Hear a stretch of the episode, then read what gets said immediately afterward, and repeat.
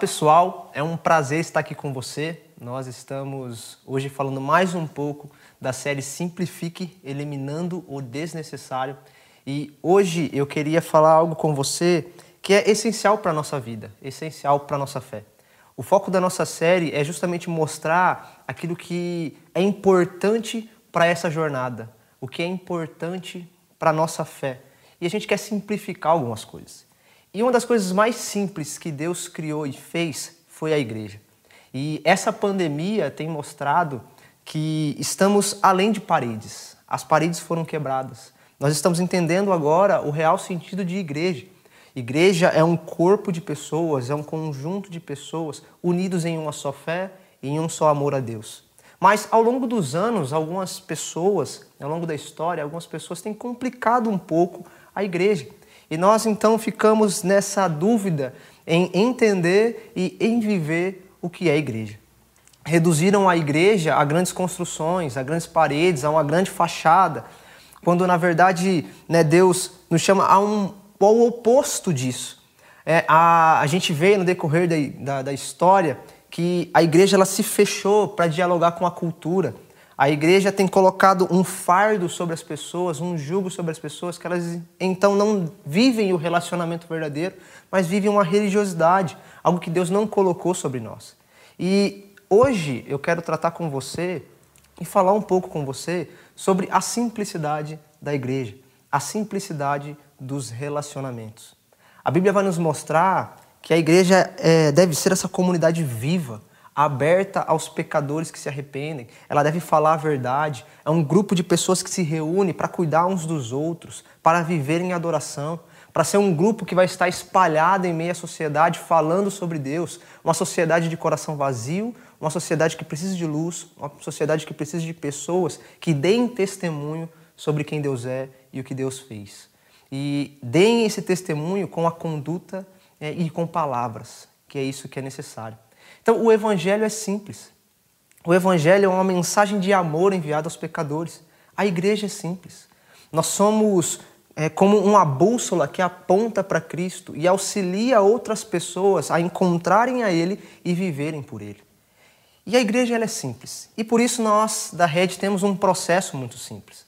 Nós queremos levar as pessoas a um relacionamento crescente com Jesus, por meio do culto, pequeno grupo e serviço. O culto é onde nós provocamos a intimidade com Deus, seja ela de forma presencial e como a saudade desse presencial, mas também de forma online, aonde nós levamos a mensagem de Cristo com o propósito de impactar o coração por meio do Espírito Santo e assim fazer as pessoas terem a consciência da verdade e terem uma transformação de vida. Nós fazemos isso também através do pequeno grupo, aonde a igreja acontece, onde é a melhor parte da nossa igreja, onde nós estamos reunidos ali orando uns com os outros, aprendendo, crescendo, né? onde vivemos a comunidade, onde vivemos a família de Deus. E também o serviço. E o serviço eu digo que é dentro e fora da igreja. Dentro, aonde você nos ajuda a levar outras pessoas a um relacionamento crescente com Jesus. Mas fora é onde você expõe esse amor que você tem por Jesus. E esse trabalho para Deus, esse serviço para Deus, ele não pode se tornar um assistencialismo ou algo que vai ser durante suas, um dia da sua semana. Não, ele precisa ser como um todo. Ele precisa ser todos os dias. Porém, há algo que nós vem, é, ao longo do tempo nós deixamos de lado. Nós temos deixado de lado algumas coisas. E isso fica evidente em nosso tempo. E em todas as áreas da nossa igreja, isso tem sido mostrado, tem sido vivido, e nós precisamos reajustar isso para que cresçamos e apareçamos. E o que é isso, Arthur, que você está falando? Eu quero falar sobre relacionamentos. Nós devemos simplificar os relacionamentos. Algo que foi criado por Deus de forma perfeita. E eu quero mostrar algumas coisas para você, para você entender melhor o que, que nós estamos vivendo e como a nossa sociedade está hoje. A primeira coisa que precisamos entender é que Deus ele forma todas as coisas. Deus criou tudo perfeito. Deus, quando fala, ele define a realidade. Nós vemos ali em Gênesis, quando Deus disse: haja luz e houve luz. Quando Deus disse, façamos o homem a nossa imagem e semelhança, Deus então criou o homem a sua imagem e semelhança. E toda a criação, ela foi feita de forma perfeita. Tudo foi criado e determinado pelo Criador. Então, tudo tem um padrão. E é interessante o que o texto de Gênesis 1, 28 vai nos dizer. O texto vai dizer: Então Deus os abençoou e disse: Sejam férteis e multipliquem-se. O que, que Deus está querendo dizer com isso? Deus está dizendo assim: olha, gerem relacionamentos. Gerem relacionamentos. O texto continua dizendo que nós devemos encher e governar a terra. O que, que isso significa? Significa que nós devemos cuidar desses relacionamentos para que eles sejam bem direcionados, para que haja um bom convívio. E o texto continua dizendo: dominem sobre os peixes do mar, sobre as aves do céu, sobre todos os animais que estão sobre a terra ou rastejam pelo chão. O que, que Deus está querendo dizer com isso? Olha, se relacionem com toda a criação. Então, Deus, quando coloca Adão no jardim, o primeiro homem, é para cuidar da criação, é para se relacionar com ela. E ali, então, Adão tinha um relacionamento com a natureza. Adão se relacionava com os animais, Adão se relacionava com as plantas, com as árvores, com as flores, com a terra, com tudo. Adão era responsável pelo, por manter o bom convívio de tudo, por manter a multiplicação, por manter a manutenção da natureza. Mas Adão também tinha um outro relacionamento que era perfeito, um relacionamento pessoal com Eva, a sua esposa, pessoa que estava ao seu lado em todo momento, pessoa que estava com ele no trabalho, pessoa que o auxiliava, pessoa que ele tinha intimidade e não tinha vergonha, pessoa que o auxiliava na tomada de decisão. E nós vemos um outro relacionamento que era perfeito, o espiritual. Adão se relacionava com Deus, Adão conversava com Deus. A Bíblia vai nos dizer que sempre ao pôr do sol, ou seja, no entardecer, Deus ia ter com Adão. Deus conversava com Adão, Deus dialogava com Adão. Eu vejo que era um momento alto do dia de Adão. É, recentemente, um dos adolescentes, ele chegou para mim e disse assim, Arthur, você não sabe o quanto eu fico ansioso ao longo da minha semana de estar aqui no Mega, de estar participando, de estar no pequeno grupo. É o ponto alto da minha semana. E eu olhava para ele com aquele sorriso no rosto, aquela alegria em falar nisso, eu ficava imaginando, nossa, eu acredito que Adão tinha esse mesmo sentimento de alegria, porque ele sabia que ia encontrar Deus. Ele sabia que ia ter um momento com Deus. Então, naquele momento, havia um relacionamento perfeito. Todos tinham um bom relacionamento. Era como uma vizinhança perfeita. Não tinha atrito, nem desavença, apenas amor um para com o outro, dedicação, cuidado. Esse era o padrão de Deus. Porém, então, nós precisamos compreender que o pecado veio com a proposta de deformar esse padrão. Adão e Eva, eles escolhem a desobediência. E por isso o texto vai dizer que eles se esconderam de Deus quando ouviram Deus se aproximando deles. E nós vemos na história que há um alguém, há uma pessoa que deseja quebrar esses relacionamentos. Em primeiro momento, o diabo, por conta do orgulho, do egoísmo, ele quis se afastar de Deus, ele quis ser superior a Deus. E por isso foi expulso. E visando o seu próprio egoísmo, visando o seu orgulho, querendo fazer com que a criação ela olhasse para Deus e se distanciasse de Deus, ele vai então em Eva, induz Eva à desobediência e consequentemente a Adão. E aí então nós vemos surgir o pecado. O ponto na história que tenta desfigurar o quadro perfeito de Deus. E, e, e é interessante que nós aprendemos algumas coisas aqui. Porque um passo de desobediência a Deus leva a uma vida de destruição. Então, um passo de desobediência a Deus leva a uma vida de destruição. E o tipo de amizade que Eva escolheu ter naquele momento a levou a sofrer consequências muito graves, consequências que nos afetam, Consequências que quebraram muitas coisas, quebraram um relacionamento, trouxeram catástrofes naturais, trouxeram uma desordem na cadeia alimentar, trouxeram uma briga sobre, é, meio, é, pela sobrevivência, sabe? Trouxe atrito nos relacionamentos pessoais e, principalmente, trouxe um atrito, uma ruptura no relacionamento com Deus. E Romanos vai nos deixar bem claro isso, dizendo que todos nós pecamos e não alcançamos o padrão da glória de Deus. Todos nós pecamos. Havia um relacionamento de mãos dadas com Deus. Nós então quebramos por meio da desobediência, agora vivemos um braço de ferro, sabe, uma quebra de braço. E o pecado então fez nascer muitas coisas em nosso coração. O pecado fez nascer a ira, a mentira, a fofoca, a calúnia, a discórdia, o ódio, a maldade, a ganância, a inveja, o egoísmo, sabe, agora a infidelidade. a enganação, os homicídios, uma rivalidade, calúnia. Agora não somos mais amigos de Deus, na verdade somos inimigos de Deus, desleais, sem amor pela família. Sabe, agora temos dificuldade de comunicação, culpa sobre, sobre as nossas costas, problemas emocionais, medo de se machucar, medo de se decepcionar, medo da exposição. E nós estamos vivendo nesse mundo caótico. E, e o decorrer da história vai nos mostrar Caim e Abel onde Caim mata Abel e aí então é, começa a se desencadear uma corrupção na humanidade. E essa corrupção na humanidade é visível. E nós vemos então que a nossa sociedade está imersa a uma guerra de poder, uma guerra política, uma guerra ideológica, uma guerra religiosa, uma guerra militante. O mundo está ficando chato. A gente não pode mais falar nada que as pessoas não respeitam mais a sua opinião. Sabe? Então a gente vive uma guerra. Então deixamos até que diferenças políticas sejam motivo de desunião, quando aquilo que nos uniu é muito maior do que isso. É isso que tem acontecido. E, e recentemente nós vemos aí um movimento voltado, e, e nós acreditamos muito nesse movimento, né, porque nós não vemos que deve haver uma distinção mas foi levantada uma causa sociológica que antes mesmo da criação Deus já tinha estabelecido essa causa. Sabe, então, antes do racismo se tornar uma causa sociológica, ele já era uma causa de Cristo. Ele já era uma causa de amor de Cristo, alcançando a todas as pessoas sem distinção. A gente vê a maldade dos governantes hoje para com o povo, que governam por poder e não por amor e cuidado do povo. Então nós vemos vários países por aí onde as pessoas estão passando fome onde as pessoas estão morrendo. Nós vemos uma realidade onde filhos estão matando pais, pais estão matando filhos, briga entre irmãos por coisas fúteis. Sabe, então nós vemos notícias horríveis que espantam o nosso Brasil, matando crianças, bebês e por aí vai.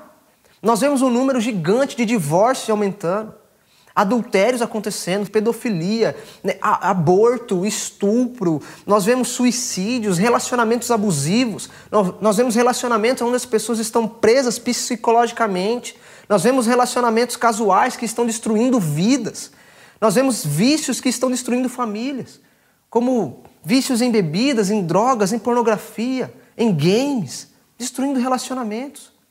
Nós vemos relacionamentos que estão fora do padrão de Deus e estão causando uma, uma grande é, destruição naquele plano perfeito de relacionamento de Deus. A Bíblia vai nos dizer que a homossexualidade é um pecado, a relação com os animais é um pecado, o lesbianismo é um pecado. Nós vemos também que o pecado quebrou agora um relacionamento que tínhamos com a natureza. Então nós vemos aí o desmatamento florestal, a poluição, terremotos, grandes chuvas, o mau cuidado do homem no uso com a natureza os animais em guerra com os homens. E eu digo animais em guerra com os homens porque eu tenho uma guerra com lagartixa. A lagartixa para mim é um animal difícil de lidar. Sabe, não somente eu, tá? Tem outras pessoas da equipe que também têm problema com lagartixa.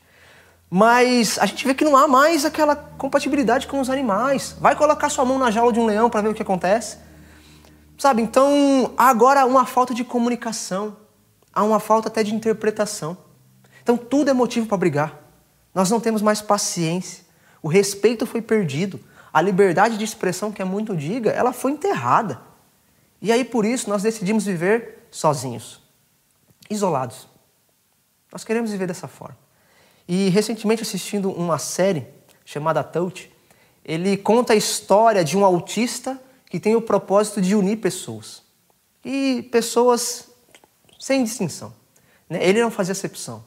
Ele não olhava as posses das pessoas, o que ela tinha, não, ele procurava ajudar independente de quem. E, e é interessante uma das coisas que ele fala, ele vai dizer, temos a necessidade de comunicação, esperamos as mensagens chegar, ansiamos por sermos ouvidos, mandamos muitas mensagens, postamos muito nas redes sociais, mas mesmo assim nos sentimos só. Mesmo assim nos sentimos sós. Por quê? Nós queremos nos conectar com as pessoas, mas de forma superficial. Nós queremos nos conectar com as pessoas, mas de forma descartável. É, eu uso e daqui a pouco eu jogo fora. Aquilo que me convém. E é interessante o que uma revista, a super interessante, lançou uma capa dizendo que o smartphone agora é o novo cigarro. é algo que tem trazido um vício para as pessoas. Um pequeno monstro que tem controlado o nosso tempo e a nossa vida. Arthur, eu não sou desse tipo, eu não sou assim. Cara, olha o seu tempo de uso no seu celular que você vai ver que você gasta mais tempo com o seu celular do que com as pessoas. E, e é interessante essa entrevista, essa, essa reportagem, que ele vai dizer que nós estamos agora vivendo um período de uma geração individualista. Nós fingimos que estamos falando no telefone para não conversarmos com as outras pessoas. Sabe, a gente nem ligou para a pessoa. Não está acontecendo nada, mas a gente finge para não conversar com outra pessoa. Outra coisa que acontece, a gente se comunica por trás da tela. Por trás da tela você se torna um leão, um defensor de várias causas, você fala muitas verdades. A gente se torna um gigante. Outra coisa que acontece, e acontece muito, é, o seu filho está lá no quarto, você acabou de preparar a janta, você manda mensagem para ele chamando ele para janta. Você chama ele para o café da manhã, você acorda ele pelo WhatsApp. E aí quando chega na mesa não há conversa. Às vezes você cria um grupo né, do WhatsApp para vocês conversarem ali na mesa. Às vezes é isso que tem acontecido. Outra coisa que tem acontecido é que casais não conseguem mais resolver os seus problemas pessoalmente. Discutem apenas pelo WhatsApp e aí há um grande problema de interpretação nos textos. É uma geração individualista. Uma geração que se encontra e se encanta apenas pelo virtual e não olha caráter. Então a gente olha para aquilo que o Instagram está dizendo, ou as fotos da pessoa está, ali está mostrando, e a gente se encanta. A gente se relaciona agora por meio de aplicativos de relacionamento. E, e é interessante que agora nós vamos ser uma geração totalmente consumista, que se relaciona por interesse, para extrair algo de alguém, para extrair uma posse, um poder ou algo que, aquilo, que aquela pessoa tenha a me oferecer, um status. E nisso nós vamos acabando né, e chegamos a viver uma epidemia de isolamento, aonde nós estamos muito conectados, onde temos muitas pessoas à nossa volta, mas mesmo assim nos sentimos sozinhos. Nós temos medo de nos abrir, nós temos medo de demonstrar as nossas fraquezas. E então vivemos um dilema de isolamento e comunhão. E Deus nos chama para comunhão. Mas quando a gente olha para esse quadro, é desesperador. É desesperador. Porque parece que não há uma esperança para o relacionamento hoje. Parece que o plano original de Deus é, foi perdido. Mas pode ter se perdido aos nossos olhos. Porque aos olhos de Deus, esse plano já havia sido restaurado e realizado e transformado na pessoa de Jesus.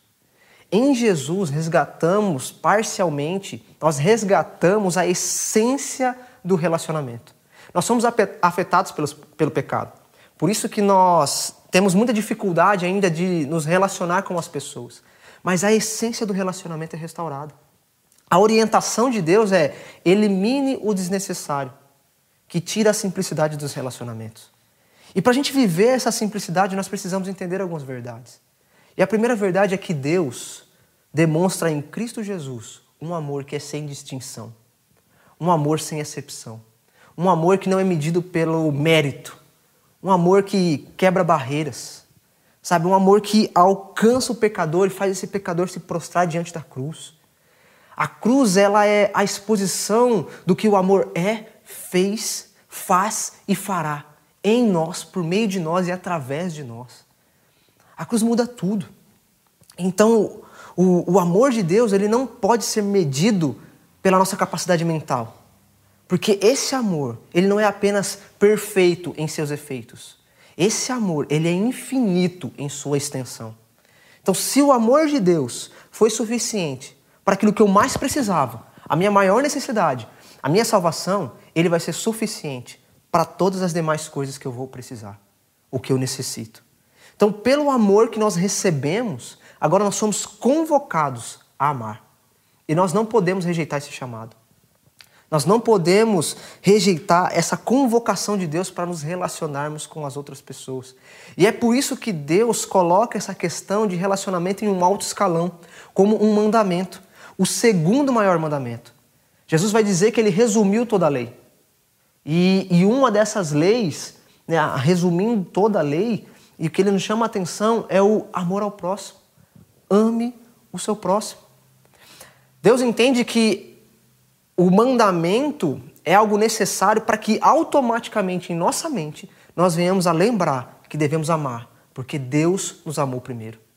Ele nos amou primeiro. Então a lei ela tem como propósito nos alertar, trazer à tona uma verdade, algo a ser seguido, e também para condenar aqueles que não estão seguindo essa lei, que não estão cumprindo. Então o, o amor ao próximo foi o meio que Deus escolheu para que, através dos seus filhos, ele demonstrasse o seu amor para todas as pessoas, sem distinção, sem exceção, sem muro de separação, mas somente uma via única de encontro e de comunhão. Mas a pergunta que fica, Arthur, mas quem que é o meu próximo? O seu próximo é o seu irmão em Cristo. O seu próximo é o seu inimigo. Sabe aquela pessoa que você não gosta muito? Que você quer distância? O seu próximo é o seu inimigo. E o seu próximo é a sociedade. Todos que estão à nossa volta. Só que eu quero dar hoje três dicas rápidas para você, para você simplificar os relacionamentos.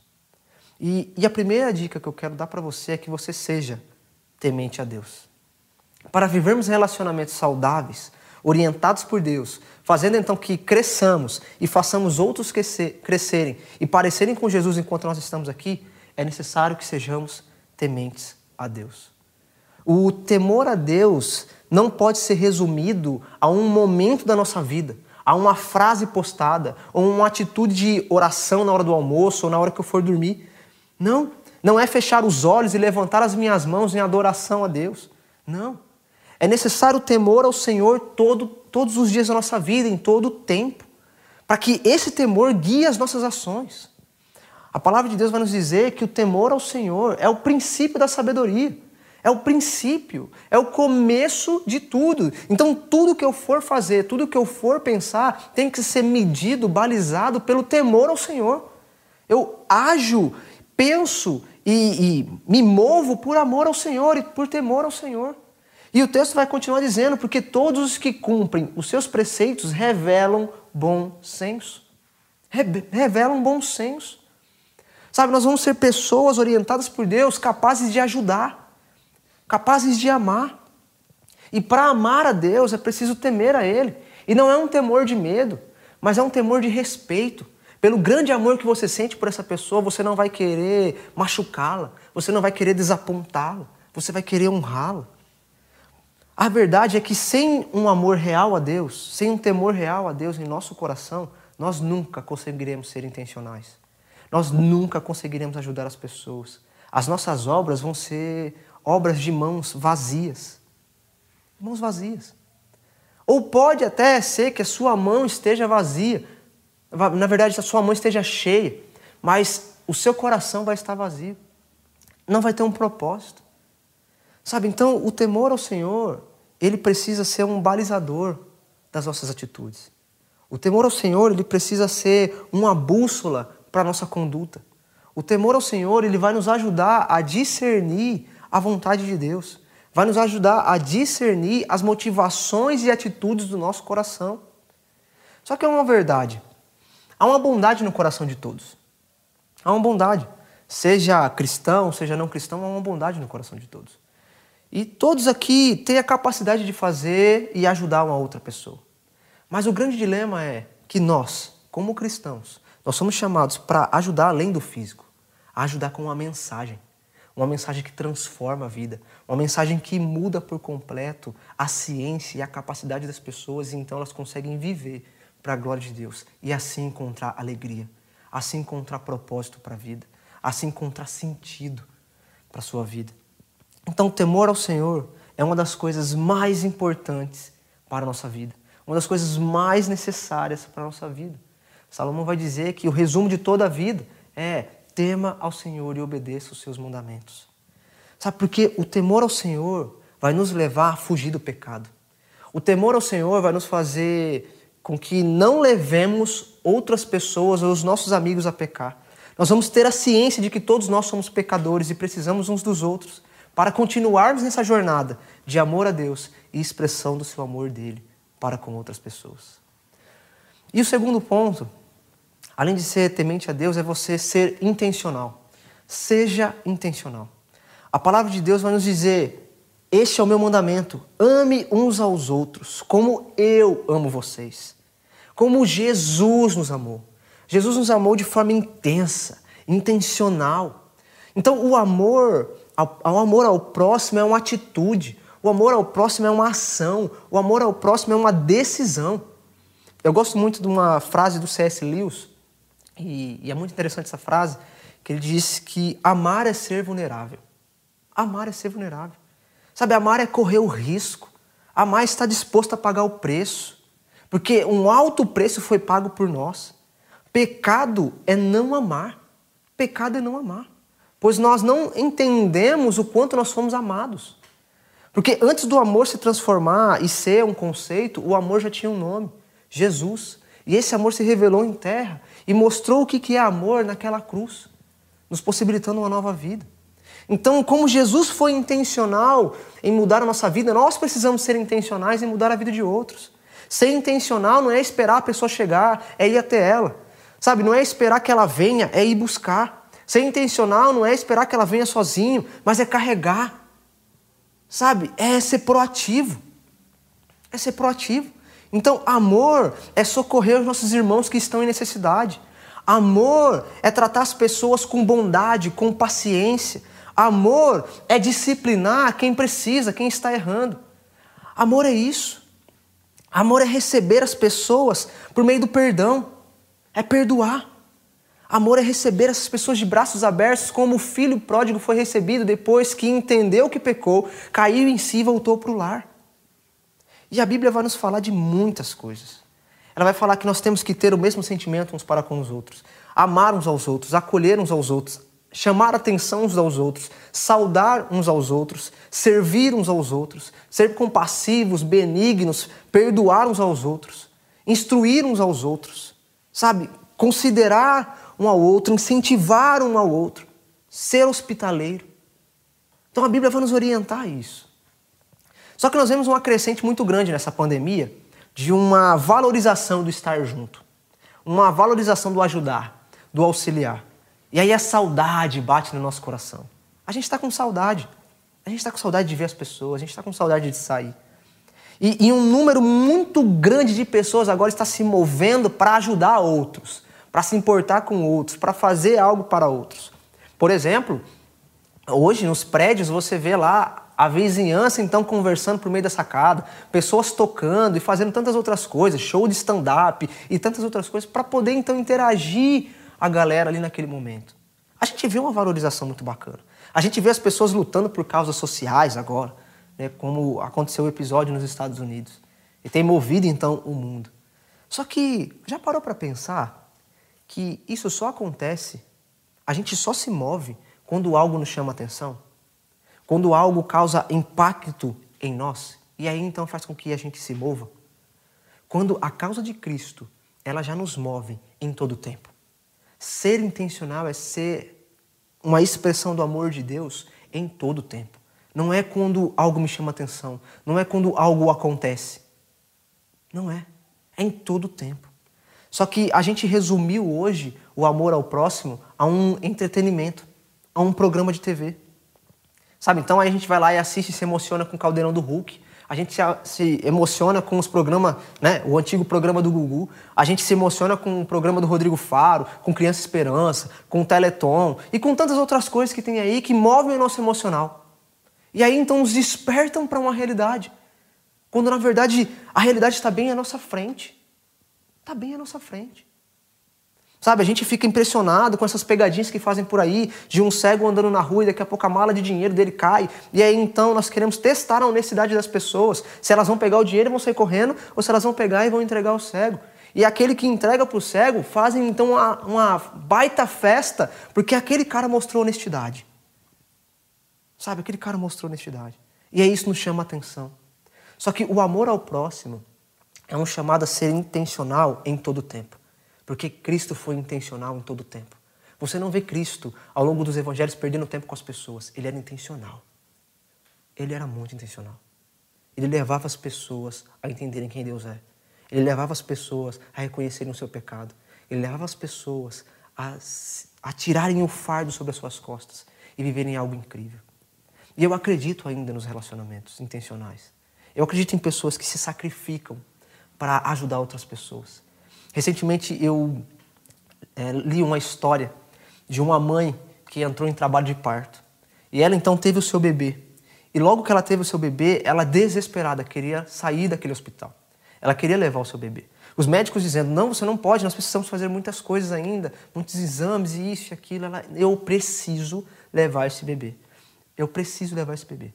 E, e, os médicos ali então colocaram e deram para ela um termo de responsabilidade. E ela pegou o carro dela e, e disparada, né, acelerando muito, ela viajou 30 quilômetros para chegar em um outro hospital.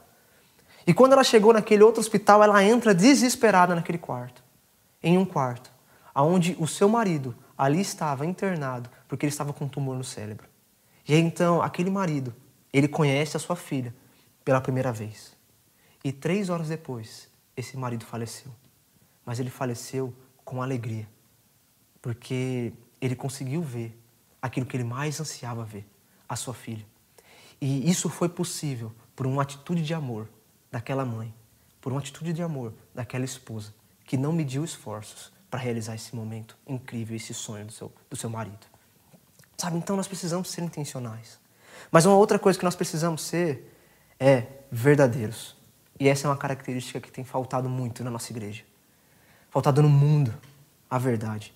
A Bíblia, em Provérbios 27, 6, vai dizer que quem fere mostra lealdade, mas o inimigo multiplica beijos. A palavra de Deus vai dizer em Colossenses 3,16 que a mensagem a respeito de Cristo, em toda a sua riqueza, preenche a vida de vocês, esteja em vocês. Então, ensinem e aconselhem os outros com toda sabedoria. Com toda sabedoria. O texto, em outra versão, vai dizer: se habite ricamente a palavra de Deus em vossos corações. Se a palavra habita ricamente em nós e nós não estamos ensinando, nós não estamos aconselhando, nós estamos, não estamos direcionando as pessoas para a verdade, nós estamos falhando na missão. E todos nós somos chamados para cuidarmos uns dos outros, para amarmos uns aos outros, para exortarmos uns aos outros, para cuidar, para consolar. Agora, se a verdade está em nós e não estamos usando ela, nós estamos falhando. Nós não podemos deixar essa verdade dentro de uma caixinha. Nós não podemos deixar essa verdade dentro de uma gaveta. Nós não podemos deixar essa verdade como aquela Bíblia gigante aberta em cima de uma prateleira, só ali aderindo pó, só ganhando pó com o tempo.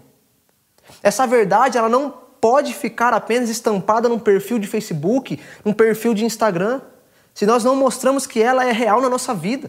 Não adianta a gente falar que ou postar que é filho de Deus se a gente não luta contra o pecado. Não adianta marcar lá que nós temos uma fé inabalável se nós não obedecemos a Deus.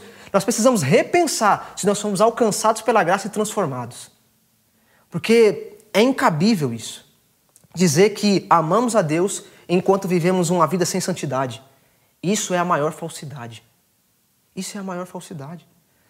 Então, para sermos verdadeiros, nós precisamos da verdade em nossa conduta. Nós precisamos de verdade nas nossas palavras.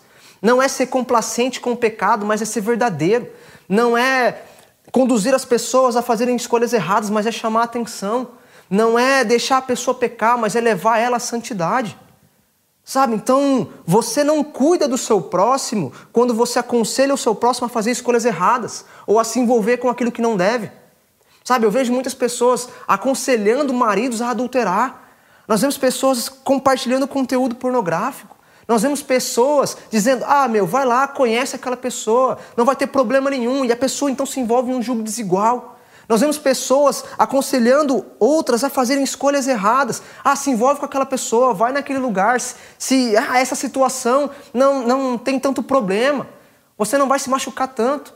Mas nós induzimos pessoas é, a, a viverem em lugares, a estarem em lugares e situações que levam ela para longe de Deus. Sabe, você não ama o seu próximo quando você vê algo que ele está fazendo que vai prejudicar a vida dele e você não chama atenção, mas incentiva. A gente precisa entender essa verdade. Relacionamentos devem gerar crescimento e não decadência. Relacionamentos devem gerar crescimento e não decadência. Devem aproximar você de Jesus e não afastar. Sabe, a gente vê muitas coisas em conflitos familiares. Conflitos familiares. A família é uma igreja. ali há, há irmãos em Cristo que tem que se amar e se cuidar. Então, filhos, perdoem os seus pais, obedeçam os seus pais. Pais, não provoquem a ira dos seus filhos. Maridos, amem as suas esposas e sacrifiquem por suas esposas. Vejam a, veja a sua esposa como Adão via Eva, como única na face da terra. E cuide dela, ame ela. Mulheres, amem os seus maridos, cuidem dos seus maridos, se esforcem em auxiliá-los para que eles possam então viver aquilo que Deus tem para a vida deles. Os encoraje. Cuidem dos filhos. Confessem seus pecados uns aos outros para que sejam curados para que sejam restaurados. Mas muitas pessoas vão dizer, Arthur, você não conhece o contexto da minha família. Realmente eu não conheço. Mas eu conheço um Deus que não há poço tão profundo que a mão dele não possa alcançar e transformar. Então não há um lar que ele não possa alcançar e transformar. Outra coisa que eu digo, não abuse e use as pessoas, proteja, cuide, dê valor. Você não ama o seu próximo quando você usa o seu próximo de forma ilícita para o seu prazer. Quando você engana essa pessoa, quando você usa essa pessoa, quando você abusa dessa pessoa. A palavra de Deus vai dizer que nós devemos olhar para, para as mulheres e tratá-las como irmãs em Cristo, com toda a santidade, não como um objeto. Com toda santidade, não como objeto. Sabe? Então, essa coisa de ficar, que a juventude tem feito, cara, você só está maquinando a sua mente para ser um adúltero no futuro. Os namorados têm perdido o conceito real de santidade e têm se envolvido em relacionamento sexual fora do tempo. Aí a gente vê um número gigante de casos sexual, né, de sexo casual. E aí então eu vou para suprir a minha carência. Isso não é amor, isso é um comércio, é um usando o outro. E aí vemos adultérios, nós vemos a pornografia destruindo relacionamentos. E não abuse das pessoas, proteja as pessoas, dê o seu valor nos negócios. A gente é mal, a gente vende as coisas indevidamente, estelionatários espalhados pelo mundo. Sabe, a gente rouba, engana, difama as pessoas, prejudica. A real é que Deus não nos chama para isso. Deus nos chama não para recolher a mão, mas para estender o braço. Deus não, nos chama para virar as costas, mas é para ir de encontro. Não é guardar, é doar, auxiliar. Então, ajude as pessoas que estão sem emprego em sua comunidade, seja dando emprego ou seja indicando para um emprego. Ajude um comércio menor que você conhece.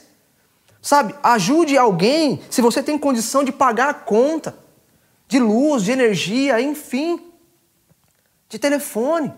Ajude, então, se você tem condição, na alimentação de um lar. Sabe? A gente precisa entender essas coisas. Ligue para alguém, encoraje essa pessoa. Sabe? Manda mensagem, faz chamada de vídeo, faça uma visita. E eu digo uma visita com todo cuidado, tá? Você passa com o seu carro, dá aquela buzinadinha, ô, oh, tô com você. Sabe? Com todo cuidado, com todo zelo. Mande uma carta, mande uma mensagem dizendo para várias pessoas que elas podem contar com você, pelo amor que você recebeu de Cristo, você quer se comprometer em amar e ser ajudado por essa pessoa. Ore por seus. Por seus irmãos. Então, em época de isolamento social, nós precisamos olhar para o lado. Nós precisamos olhar para os corações que estão precisando. Mas a verdade é que nós não cuidamos, nós fofocamos.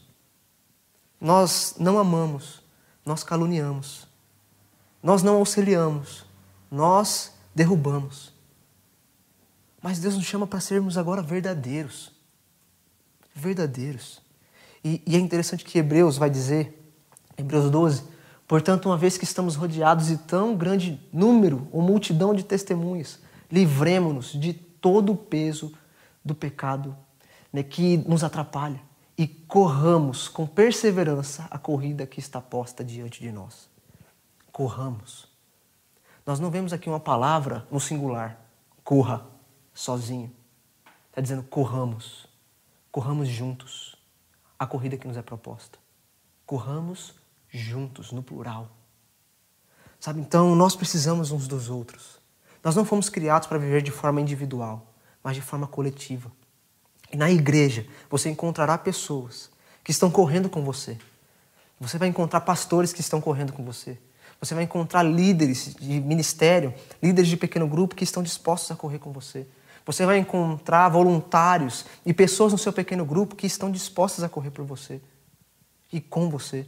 Você vai encontrar uma família a família de Deus, onde você vai ver a união, amor, perdão, confiança, paz, segurança, disciplina, ensino, direção, ajuda, apoio, motivação e auxílio.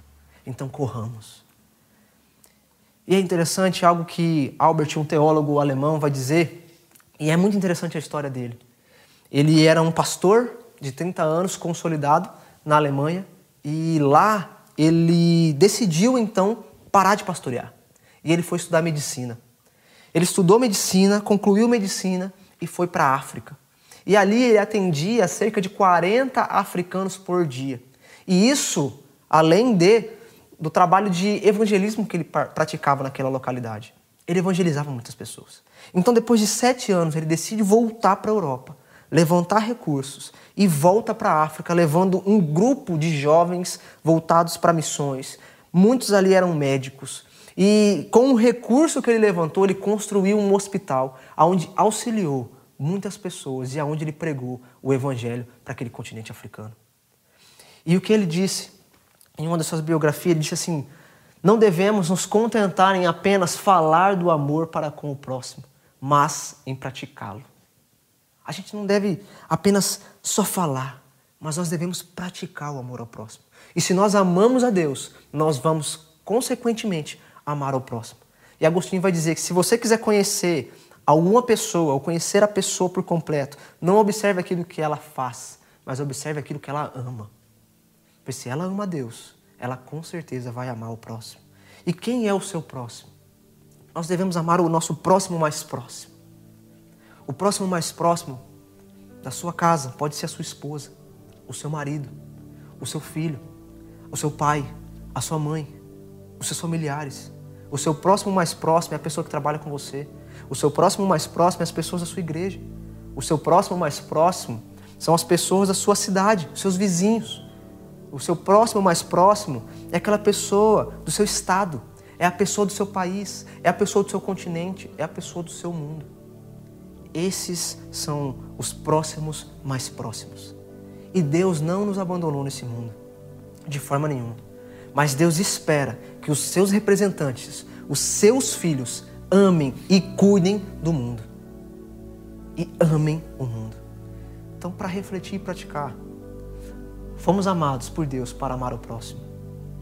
A simplicidade da igreja se encontra em relacionamentos intencionais e verdadeiros. E terceiro, seja a expressão do amor de Cristo na vida de alguém. E para finalizar, eu queria contar duas histórias. A primeira, eu sou apaixonado por Crônicas de Nárnia. Sou apaixonado.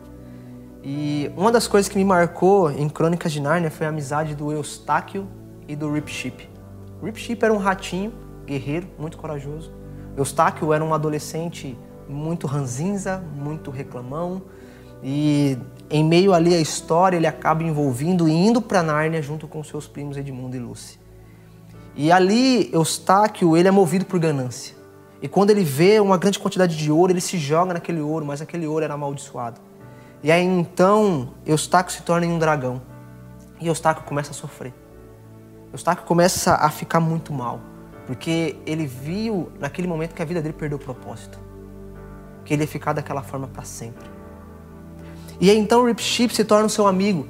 Então o Rip Ship é, toma a decisão né, de auxiliar, de amar e de cuidar de Eustáquio. Em primeiro momento há uma rincha, mas depois Eustáquio vai se abrindo e todas as outras pessoas não queriam saber de Eustáquio, somente Rip Ship. E Rip Ship então começa a encorajar ele, dizendo: Olha, você tem algo especial, seu coração é diferente, você pode ajudar. Então Eustáquio começa a ajudar ali na defensiva do, do, do, do navio. Eustáquio ali então ajuda o navio a ir mais rápido. Eustáquio defende aquelas pessoas. E Rip Ship sempre ali motivando e ensinando Eustáquio. E Rip Ship disse que em algum momento Eustáquio seria transformado. E em um momento da história, Eustáquio, ele se depara com Aslan. E quando ele se depara com Aslan, a vida de Eustáquio é totalmente transformada. Porque Aslan tinha poder para transformar aquela situação caótica de Eustáquio. E fez então de Eustáquio, de um dragão, a um menino novamente. E aí então ele se encheu de alegria. E Eustáquio, ele volta para sua realidade totalmente diferente. Então vale a pena investir. Barnabé investiu em Paulo e hoje nós temos o maior bandeirante do Evangelho. Vale a pena investir. E uma outra história é, que me impactou muito é de uma senhora que foi abandonada pelos seus filhos, abandonada pela comunidade e sofria muitas coisas. Mas ela tinha algo em mente, ela não deixava de participar dos cultos. Todo domingo ela estava ali na igreja. Todo domingo.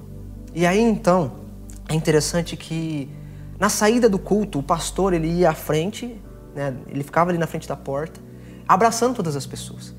E essa senhora vai lá e abraça o pastor de forma tão forte, tão forte. E o pastor sente tanto carinho que ele abraça ela também da forma tão forte, tão forte, tão carinhosa, que ao fim do abraço ele vira para ele e fala assim: Por que, que você me abraça de forma tão carinhosa? E ela responde: Pastor, porque esse é o único abraço que eu recebo durante a semana. Esse é o único abraço que eu recebo durante a semana. Então eu quero abraçar com toda vontade. E aí então o pastor foi lá e abraçou ela de novo. Sabe, há muitas pessoas que precisam de um abraço. Há muitas pessoas que precisam de ajuda. E eu digo isso porque em muitos momentos da minha vida eu precisei de um abraço. Eu precisei de ajuda.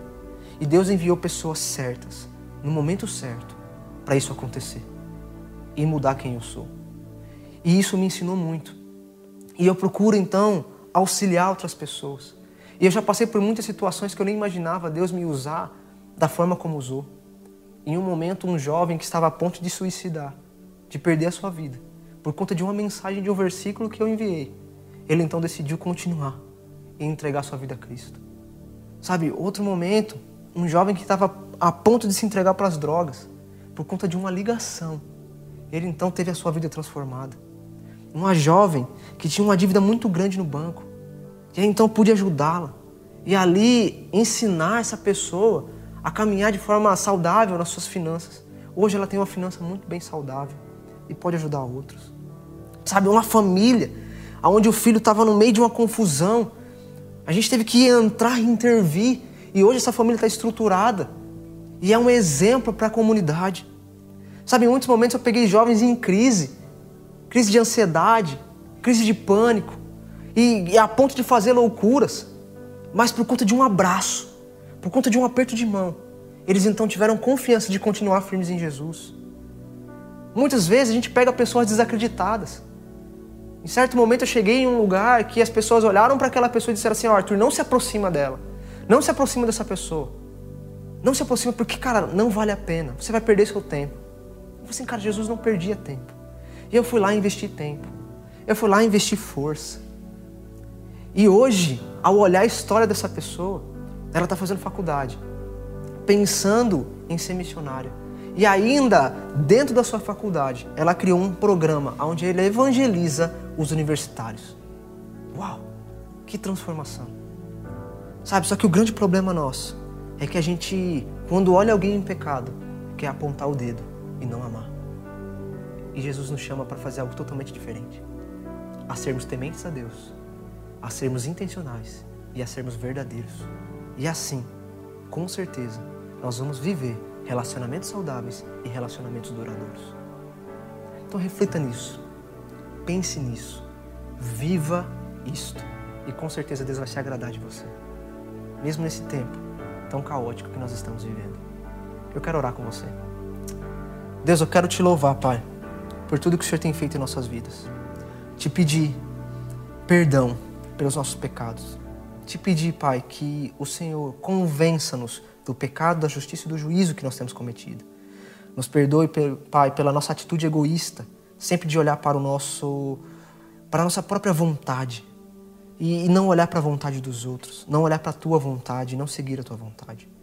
Mas nos auxilie, Pai, a amar uns aos outros, nos auxilie, nos auxilie, Deus, em sermos tementes ao Senhor acima de tudo, a sermos intencionais, a sermos verdadeiros com todos aqueles que precisam.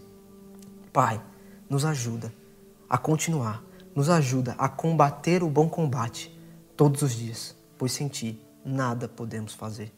É isso que pedimos e desde já te agradecemos, ó Pai, em nome de Jesus. Amém. Então, Deus abençoe, tenha uma excelente semana.